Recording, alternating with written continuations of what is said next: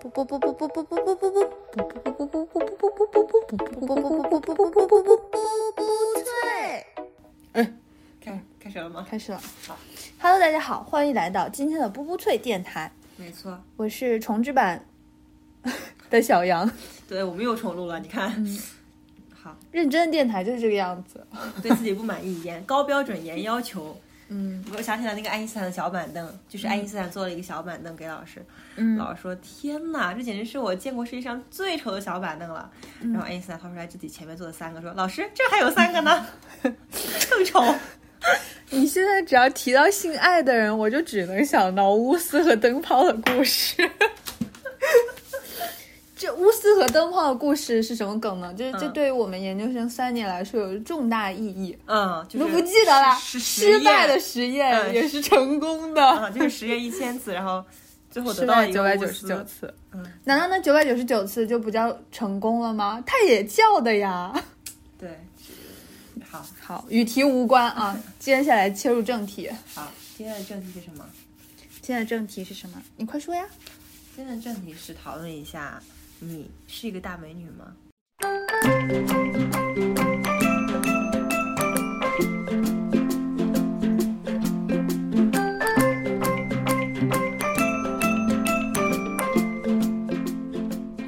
小杨，小杨，你觉得你自己是个美女吗？是的哦。你认真的回答。我认真觉得我是啊，我很认真，我不认真吗？你你笑什么？啊，就是承认还是有点害羞嘛。嗯，好的。嗯，你觉得你是吗？我觉得我当然，我必须得是吧？啊，就是啊，嗯。我发现了，人要承认这一点还是挺难的，就会忍不住笑出来。关键是大家都不好，就是这环境让你觉得承认这个事情，你怎么这么自恋？还是喝的不够多。你是什么时候意识到就是自己是一个美女子的？我现在回想啊，我我初中的时候，我们嗯班是全校最烂的一个班。嗯然后，因为我们班呢，大家都就是最烂的意思，就是我们班很多大家都知道那种坏学生，对吧？嗯或者大家的青春期有很多呃早熟的现象，就是班里的男生很坏，女生不学习，类似这种啊，有很多这种情况。啊、然后当时就有一些女生，她开始打扮自己，开始刻意的注意自己的形象。但是我那个时候是没有意识到说这个世界上有好看和不好看之分的。嗯嗯、直到我收到别人的评价，嗯别人说我好看或者不好看，我才发现了世界上原来还是才模糊感觉到世界上是这个好看和不好看是是代表了某种像学习成绩一样的阶阶阶阶层的。因为我觉得家长很少告诉你说、这个孩子好好看啊，那个孩子好不好看啊，家长是很少说的，家长最多就是说你成这个孩子成绩怎么样，但是你的同伴会告诉你说，哎。这那个小姑娘好漂亮啊，怎么怎么样？那个那个东西好好看，所以我那个时候才意识到什么叫好看，什么叫不好看。对那你一直都有人追吗？就从小学，从初中开始，小学好像有点太小。啊，是啊，从初中开始啊，哇，好，很厉害 啊！但是这个不是今天我们讨论的重点，重点是、嗯当时我们班有有个男生特别爹味，就是那种山东嗯大男子主义爹味的男生。我现在回想起来，我觉得就年纪小小怎么可以如此爹味？他当时跟我说，他当时可能是觉得我是一个好比长得好看、底子很好的女生，嗯然后他有一次他跟我说，他说。他说：“你要好好打扮自己。你看，女生年轻的时候就那么几年，你不好好打扮自己，就错过去了。你明白吗？天啊，这发生在什么时候？初中？初中，对 初中就这么低，对。然后我就进化了我现。在想想就觉得很震惊。然后 其实是震惊。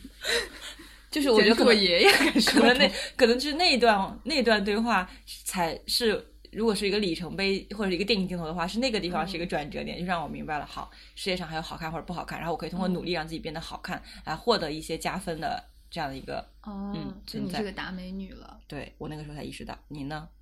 我，就我一直都知道，知道自己很美，因为就我妈妈是，呃，就长得比较好看的那种妈妈嘛，嗯所以当大家看到我和我妈妈一起出现的时候，首先会承认说我和妈妈长得很像，嗯那就相当于侧面印证了我应该长得不错这个事实。然后大家那个时候年纪小嘛，大家就会夸一夸，哎，这小姑娘长得就是好可爱啊，或者眼睛大大的什么，就这样夸奖你。但是我那个时候，我感觉我很，就我也没有意识到这是一个什么事儿。嗯，大家例行，你说你带着孩子，然后见了面，那大家不得夸夸你你家小孩什么什么，聊聊近况是吧对？，家长的那种赞美是让你意识不嗯到嗯好看和不好看的。对，我就而且你年龄长大了之后，你到上初中了，小学的时候可能还觉得，嗯，他就这个阿姨夸我，上初中之后你觉得完了，我们俩审美不在一个体系，她夸我好看。就是虽然我会有点小窃喜，但是我觉得我肯定是不被我同学 认可的那种好看，嗯就不是嗯那种就是大家喜欢的那种好看。包括其实我上初中的时候，我觉得我没有像你那样受到很直接的欢迎，就嗯在男生的世界里。所以我对这个事情的定位就非常模糊。我、嗯我知道我自己应该长得不丑，但嗯是绝对没有说我长得有多好看的那种。我知道我这个外貌肯定不会会拖我后腿或或怎地，但是我从来没有在心里就是特别刻意的把这个当做一个就是什么事儿去惦记的。一直都没有吗？从一直都没有。一直都没有，到高中了都没有。因为我们高中的时候，我不是出去学画画了嘛，然后那个时候就有一点要启蒙审美的那个意思了，嗯然后。我们那个老师就跟我们说，就每天跟我们说，说你，哎呀，你不要抄那个书上画的那些东西，书上画的东西都特别的，就是匠气，嗯用我们的话说，嗯就它是一个程序化的东西，但是你要找一点你自己画出一点风格来，你这个卷子才有可能得最高的分。然后我们老师有的时候就会说，就是会在班上说，哎呀，就是哎你长得好看，你去给那个高三的当头像模特儿。然后那个时候我才开始真的有点意识说，嗯，我可能是长得还行，然后能被大家认可的那种好看。嗯，不错不错。我意识到这件事情之后，我嗯会说在心里，你看我总是爱比较嘛，你看我本来就是那么卷的一个人，就像学习对我来说就像学习成绩一样，我学习成绩好，我就会。嗯，在受到一定的尊重，有一定的地位，在这个班级里面说话会更有话语权。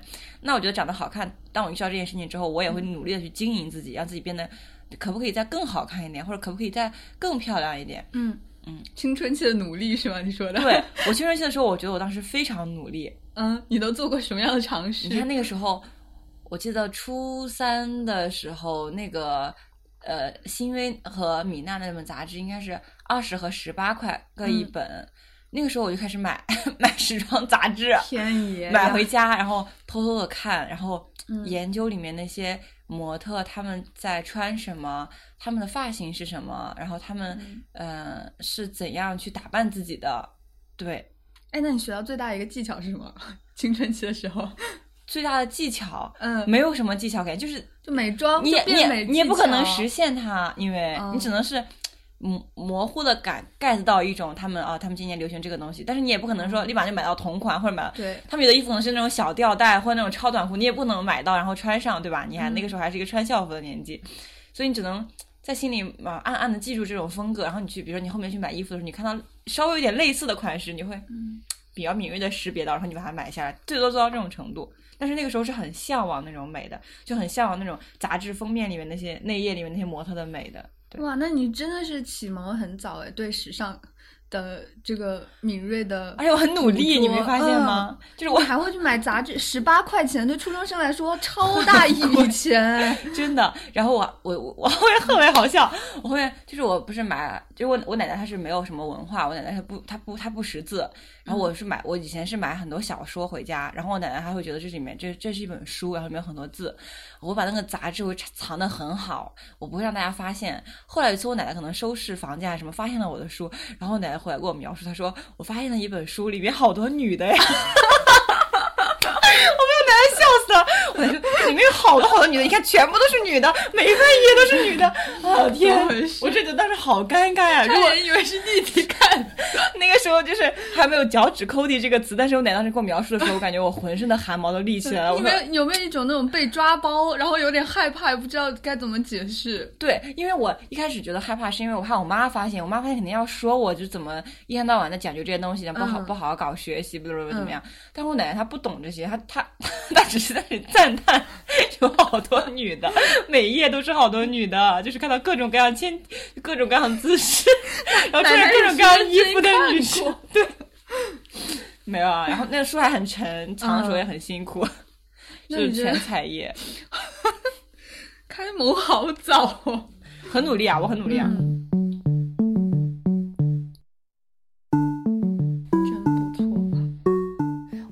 讲一个我小学同学的真人真事儿，嗯就是他是个子很小，然后鼻子就比较塌，也嗯，就是那个啊就前面，徒手你知道他做一个什么特别极端的事情吗？他每天都用那个晾衣服的夹子夹在自己的鼻梁上，是那种晾内衣的那种，就是那个木头的夹子，中间有一个弹簧。然后他说，阿姨告诉他的，如果你只要坚持这样做，你的鼻梁就会长得很高。哎，我发现真的这种小小就就变美小贴士，有的就是智，简直就是智商税。他就那个样子，每每天都生夹自己，一到课间就把那个夹子拿出来，就夹鼻子。然后我问他是什么感觉，他就是疼。然后我说那不能，他不能不夹吗？你想那个夹子，我感觉劲儿还是很大的，你捏的是肉啊，怎么可能嗯捏的是骨头嘞？就每天就这样，下课了就夹夹十分钟，然后上课，然后他怕老师说就不夹。老师说他哦，我还是有点畏惧之心的，在爱美路上。嗯，不是我我我我以前的时候，我被我爸骂的很惨，就是因为长痘，我嘴角长了一颗痘，然后那个痘下去之后有一个很大的痘印在我的就是上唇上方，嗯。然后我觉得特别难看，就是一个褐色的，呃，像小指甲指甲盖一半大的那个痘印在我的嘴上，然后就一直消不下去，然后我特别生气，我特别难过，然后我觉得特别不满意，我就都不想去上学。就是有点，当然是有点过激，但是是那种就是就很烦，就说那种气话，说我不想去上学，好丑呀，我觉得好痛苦呀。嗯然后嗯，然后我爸爸就觉得特别，就特别生气。我爸爸觉得说，你怎么年纪小小的就这么爱打扮，然后你这么介意这件事情，难道把你拉到医院就给你做个激光什么的，给你去掉吗？你要这样吗？怎么怎么样？就是这一点小事情要搞得就这么别扭。然后我那个时候我就被我爸说哭了，之后我心里还是很不服气，嗯就我不想承认他说的对，我就是很在意这件事情。嗯然后我记得我从哪儿看到说。用生姜擦那个痘印，可以让它消得更快一点，特别惨，你知道吗？就那个痘，它刚刚消下去之后，那个痘印它是它还不是个印，它是个嗯窗口，嗯，拿那个生姜擦的特别的辣，天呀！你真的这样做我？真的这样，我真的很努力，我我就这么努力，就是就是啊没有很、那时候可能还很信奉什么没有很没有懒女人，不是、没有没有丑丑女人，只有懒女人人。对我还那么勤快的搞这件事情，然后就很痛，擦到这里很痛，然后它也没有好，然后就、嗯你知道那个感觉就会越来越越越越长得很红，因为你不断用那个东西去刺激它，它怎么愈合呢？对呢，就是哦啊，就就度过了很难受的一段时间，然后后来他就也慢慢的就好了。但是我印象很深刻，就是那个自己一个小小的女孩对着镜子拿着一块、嗯自己自己去厨房切了一小片姜，然后就怼着那个姜往伤口上。我记得你跟我讲过，说你妈妈叫你起床的方式就是问你今天早上要穿什么。天啊，我这辈子我为 你为为了美牺牲了好多。对我妈妈问我早上我起不来床，然后我妈妈就为了让我起来，她就问我穿什么，然后我就开始一一直开始思考搭配，然后我就睡不着了，脑子里开始思考问题，然后我就必须要起床来搭配我的衣服，就这样。哎，你们不穿校服吗？我初中的时候，除了周一那天升国旗是要穿的，哦其他时候可以不用穿。平常都不穿，怪不得。嗯对，那也是有道理。Q 一下我们 这部分流程，其实我们想说的是，就是在变美这个过程中，我们发现有一些关于美的特质，就是天生会被大家不喜欢，什么塌鼻子、不够白，单眼皮，嗯，单眼皮、胖脸，胖胖脸，对，或者是什么，哎真的很在意。那个时候真的很在意这些事情，嗯，觉得这些事情很重要，但是你又没有钱去做，然后你就开始走一些邪教弯路。对，你说他，你这大家都希望对自己做出一点有益的改变，你说都为了让鼻梁就长起来夹鼻子，我现在想起来真的好痛。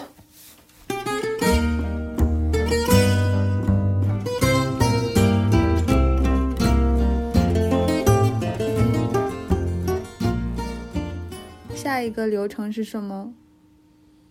下一个流程是，你现在你是如何摆脱这个焦虑的？就这个焦虑，它给你带来了这么多年，然后嗯你现在作为一个成年人，你往回去看，嗯你怎么摆脱的这个事情？我是怎么摆脱的？啊，其实我想到一个事儿，我上次没有说到，啊，就是我们上高三的时候，在外面参加那个美术集训嘛，然后当时我们老师，呃，就跟我们说，因为我们那一届关系特别好，就大家都特别团结，有什么总是一起行动。然后老师就跟我们说，就说，呃，我们学校最近要开那个人体课，如果大家有想去的话，我可以带你们去。嗯，然后他们学校在这个城市的另一端，我们相当于在城市的比较中心的位置。嗯，好，然后我们几个高三，八个、九个、十个人，就为了画一次人体课，还有男生哦，当时就奔赴了半个城市，就到那个他我们老师的学校去，就在门口，我们有三个男生就怯懦了，然后他们就站在那个门口，就？走进去就不敢进去，就很害怕。高中的男生就只敢看小黄片啊，他可能没有直视过真正的女人体。那个那个人体课就是画裸体，然后什么都不穿，一丝不挂，就是大家想象的那个样子。我现在想起来，我觉得是略略有一点点，嗯，确实很尴尬。一个大约四十多岁的阿姨就躺在那个画布的平台上，然后我们老师就说。我们今天就是画人体，大家就像平常画速写一样，好，先画五分钟快写，然后再画三十分钟的。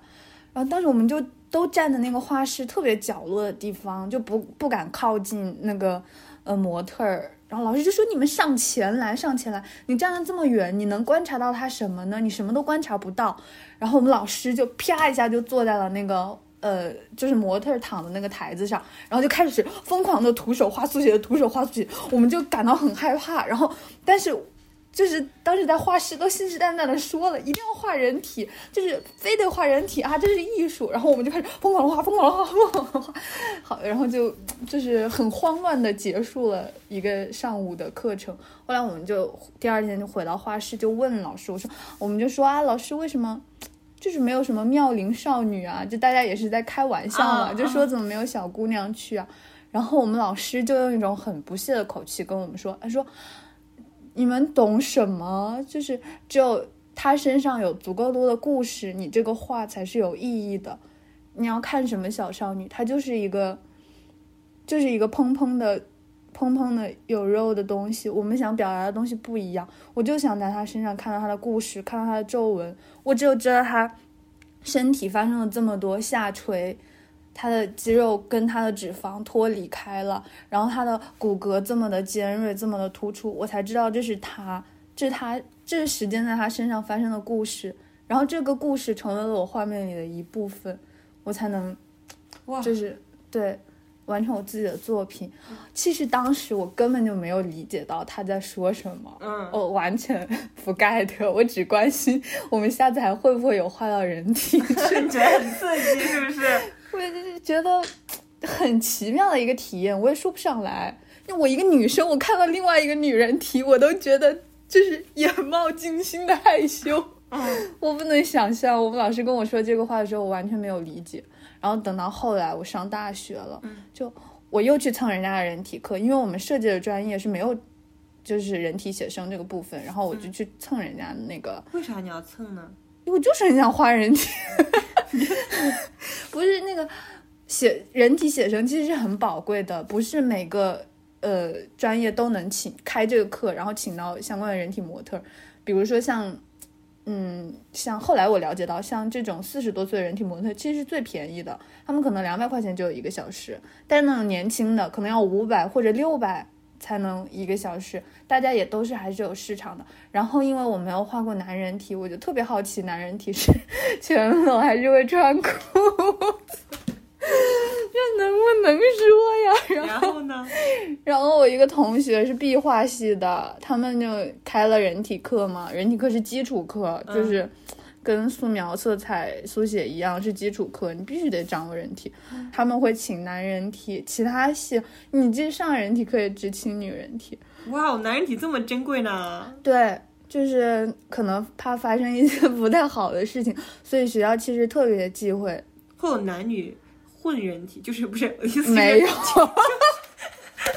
又有男人体又有女人体一起画，没有，或者群像就是一堆，没有，最多就是两个人，两个男的或者两个两个男的或者两个女的。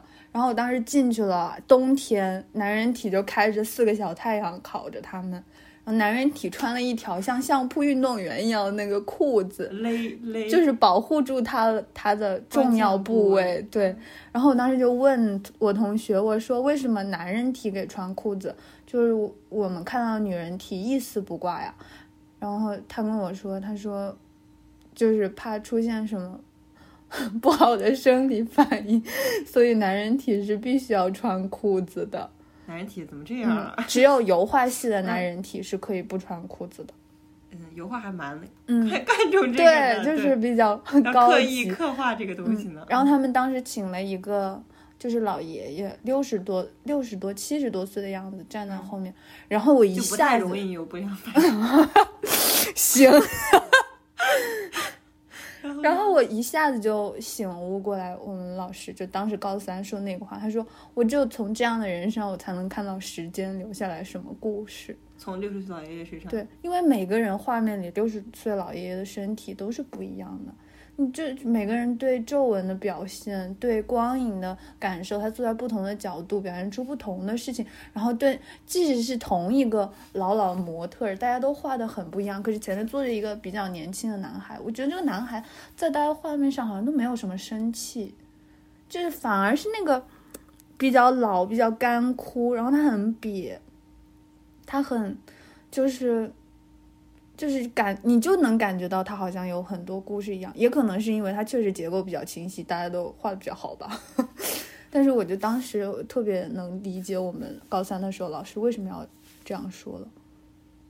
嗯，我所以嗯，包括我们学校的环境也是，一直以来都比较倡导那种，嗯，要和别人做出不一样的作品，探索自己风格这样一件事。所以我觉得我还慢慢的就养成了那种不是要和别人就是嗯做到最一样或者是最相似，反而是更多的想去探索我和别人不一样的地方。就不一样的人在我们学校才能是备受崇拜的人。明白。嗯，我感觉这个故事很有趣。对，所以我就摆脱了青春期那种哎呀比较盲目的追求美。我那个时候，我我觉得我走了很多，就是可能你是一开始学艺术，包括嗯老师会给你这些熏陶，我感觉我是走了很多很多弯路，才慢慢的把这种接受世界上不一样的美这句话，从一个政治正确的话变成一句我真的相打心眼里相信这句话。嗯就是我这个人本身是一个很内卷的人，就是我从高中之前接受到的教育全部都是，呃，评判标准很单一，比如说学就世界上只分两种人，学习好的人和学习不好的人。嗯然后长得好看的人，长得不好看的人。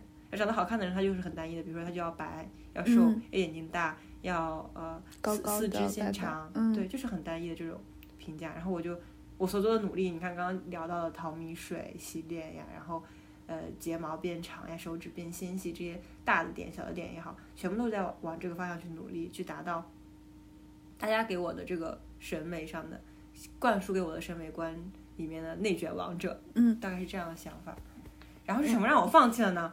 是我发现，我发现人，嗯，长成什么样，如果你在后期不动刀子的话，你就算靠再多这种细节的加持，你就也就那样了。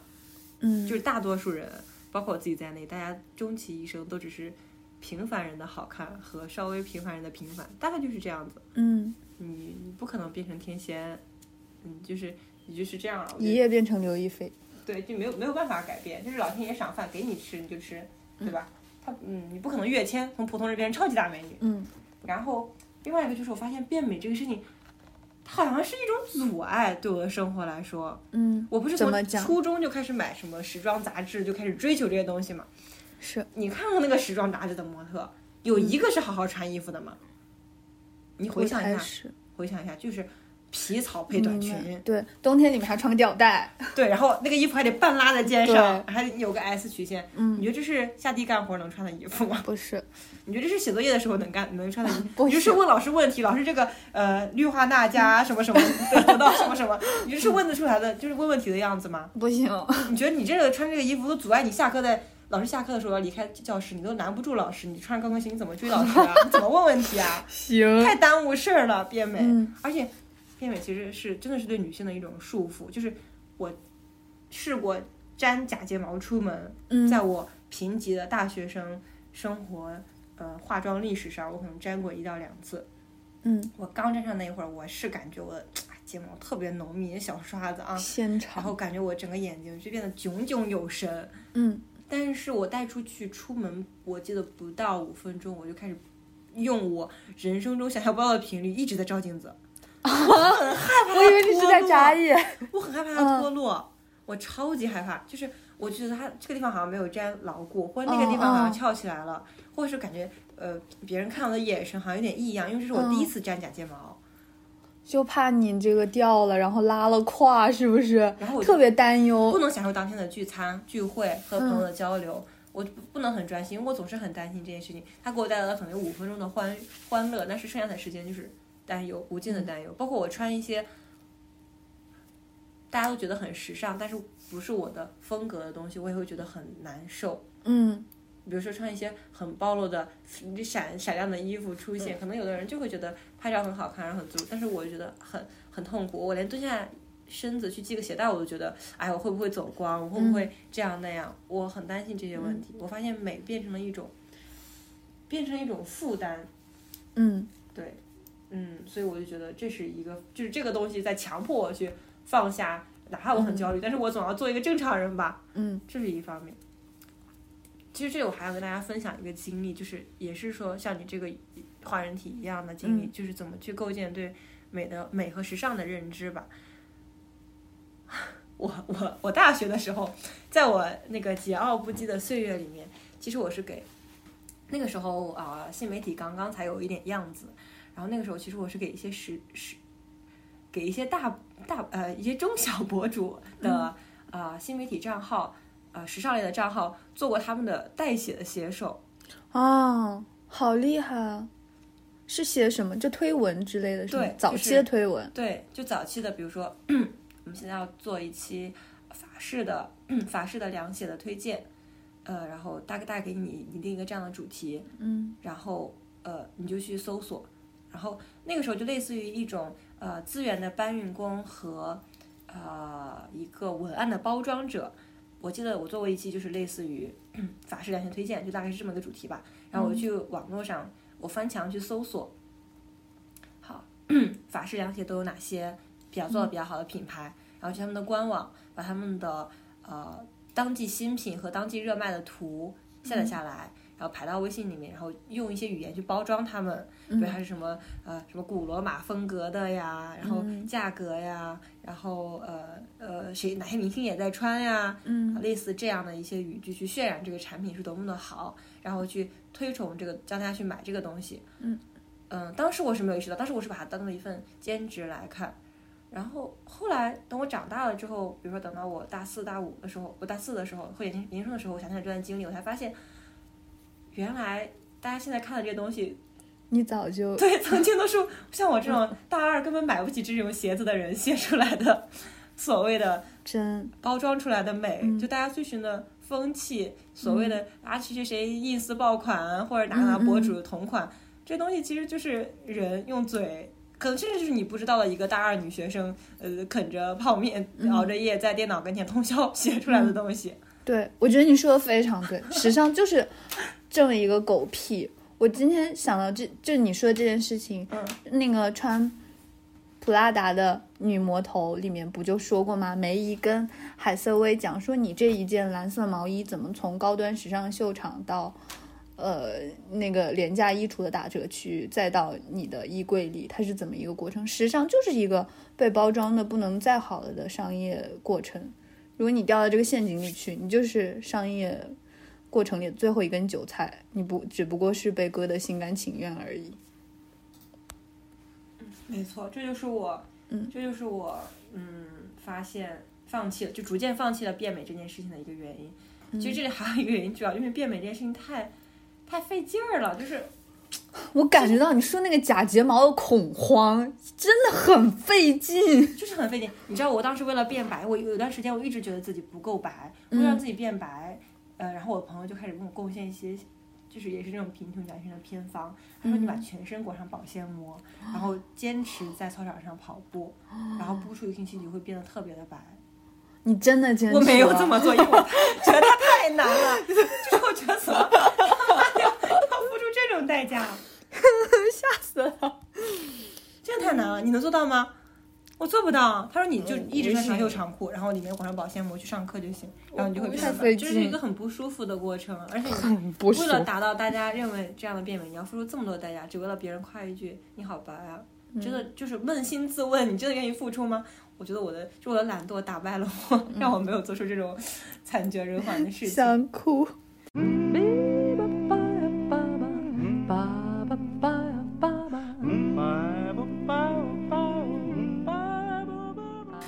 男生就没有这样搞过、啊？对，我跟你讲，我在写这个话题的时候，我就在疯狂的思考，为什么男生从来不用？我跟你讲，你看我们身边有品味的小美女很多，但是有品味的小小帅哥很少。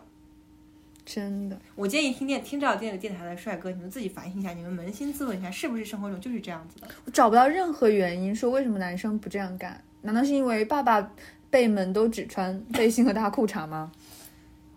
就是无穷的购买和装饰都是开放向女生的，不管是从内衣的选择、什么头花的选择、T 恤的颜色、运动鞋的款式，好像就是女生就天生就要花很多很多精力在挑选这些东西上面，但男生从来都不用。嗯而且我觉得潮流这个东西也很可怕，什么？就任何潮流，就上次我们说的那个小红书的潮流，嗯我觉得很可怕。你说完了，我们上次说完，我回去反思了一下，就是比如说像什么最近很火的那个司藤妆，嗯这不是一九八七年版《红楼梦》里面全员女主的造型吗？嗯然嗯，后超细的柳叶眉，嗯，然后怎么大家突然又又又这样式儿了？还有，我记得前几年特别流行 choker，就基本上走在路上人手一条 choker，然后现在不也销声匿迹了吗？然后我就感觉这些东西它只是潮流的代名词，然后等它被被抛弃了之后，它红过的原因就是因为它代表了某个阶段的潮流吧。它作为一个潮流单品，已经被潮流给淹没了。我觉得当时像这种丝藤仿妆这种每一个潮流出现的时候，它它影响的是一些还没有建立自己审美观的人，他就被这个潮流裹挟着就往前走了，也不管是啥，立刻马反正就上模仿，就好像自己我只要跟上这个潮流，我好像就是一个大美女潮流，对，嗯就是辣妹啊、时尚美女啊、弄潮儿啊这样。嗯，就他已经被“潮流单品”这四个字捆绑了。但其实我能作为一个曾经写过这东西的人，我感觉我只能告诉大家，这都是虚无的。嗯嗯而且你其实你根本就没有那么多的资本来包装自己，真正成为一个能够主宰潮流的人。你最后只会变成一个跟着别人浪潮往前走的一个没有脑子的僵尸。对，他也不是不好看了，他就只是被抛弃了而已。他作为潮流单品这个身份没有了，然后你就认为他不好看。你永远嚼别人嚼过的口香糖。嗯，就是这样。然后现在你觉得秋克尔很丑吗？我也不觉得。嗯你觉得四重章很难看吗？你觉得《红楼梦》很丑吗？我也没觉得，只是它突然出现在我们生活里，然后大家都说它很厉害，所以哦，然后你心里埋下一个暗示，就是嗯很厉害。只要我画上了司藤妆，我也是潮流中的一员了。对，其实还有一个原因就是刚刚我们说说呃男生没有这些东西，但是女生有很多，嗯包括女生很多人会有一些购就是疯狂的囤积欲和购物欲，嗯我以前可能也有过一段时间是这样子的，但是我后面发现，不管我把自己装饰成一个多么五彩斑斓的大孔雀，我都没有办法实现我长久的快乐。就是这个追潮追弄追弄潮流的感觉，可能让我在那一会儿让我觉得啊，我的天呐，我站在是我最闪亮的仔这条街最酷的女孩，但是它没有办法让我获得很长久的快乐。嗯嗯，我就明白这一点之后，我就会觉得，其实你呃所做的这些事情，无非就是疯狂的想得到别人的肯定。你做这些事情，你追求别人，追求的都是别人眼中的好看的话，你就想得到别人的肯定，让别人认为你很有趣，让别人给你在朋友圈里点赞，让别人给你疯狂的互动留言，夸你是美女。但是，嗯，你到底是要你的人生到底是要依靠这些夸奖活下去吗？嗯，当我开始思考这个问题的时候，我觉得这是点醒我不再去做这个事情的一点。三十六分钟了，你还有什么要讲的吗？我最后讲一小点，嗯，就是如果你真如果听我们听这期节目的小女孩或小男孩也好，如果你们真的是曾经或者现在处于一种外貌焦虑的阶段的话，嗯，我希望大家能够跳出来看一下自己，就是你跳出了你的灵魂，跳出你的躯体，看一下你正在照镜子的你自己，你会发现，照镜子的你在关注的是你哪里不够完美，比如说我的鼻梁是不是塌，我的眼睛是单还是双，我的嘴唇是厚还是薄，嗯在这个过程中，你是逐渐的在刻意的，或者不是刻意的，就是模糊的模糊了自己的优势。你一直在关注自己的缺点，而且并且不断的把它放大，拼命的想要改正它，但是你忘记了，可能你的眼睛很闪亮，可能你的眉毛很浓很粗，很有男子气概，或是可能你忘记了你有一个呃非常天生就很漂亮的锁骨，你总你的身体总是要有一些总是要有一些优点的，但如果你一直不去看优点，一直面你的缺点看的话，你就只会越来越卷，越来越焦虑。嗯嗯，这是我想说的一点吧。没了。嗯，很棒。希望大家都就不要把不要把审美，一方面是不要把它当成一种接受审美多元化，不要当成一种政治正确；另一方面是你又要接受它，你要发自内心的接受它。这个方法就是你不断的给自己很多自信。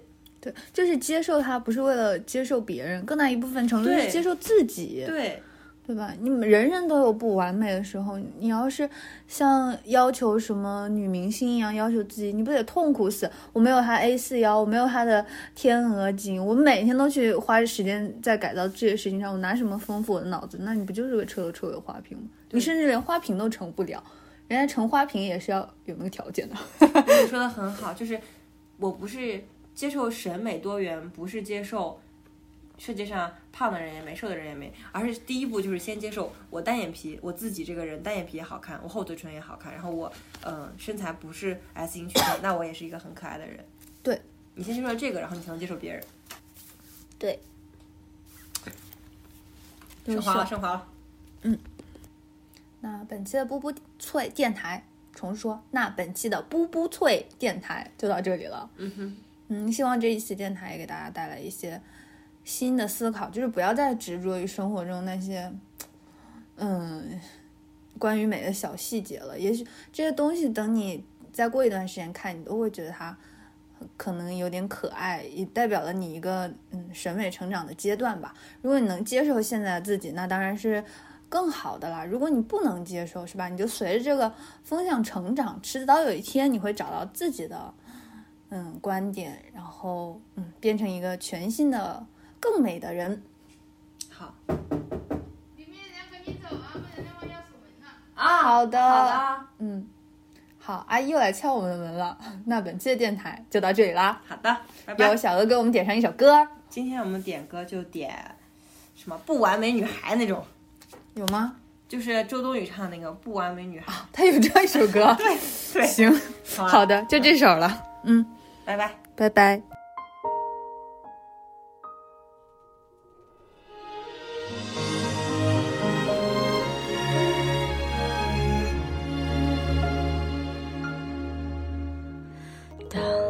笑灿烂像阳光，当我的梦做得够漂亮，这世界才为我鼓掌。只有你担心我受伤，全世界在等我飞更高，你却心疼我受伤翅膀，陪我一起。飞向更远的地方。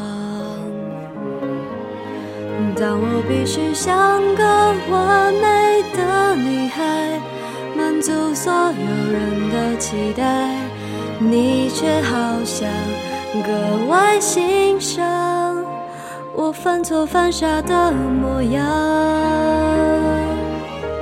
我不完美的梦，你陪着我想。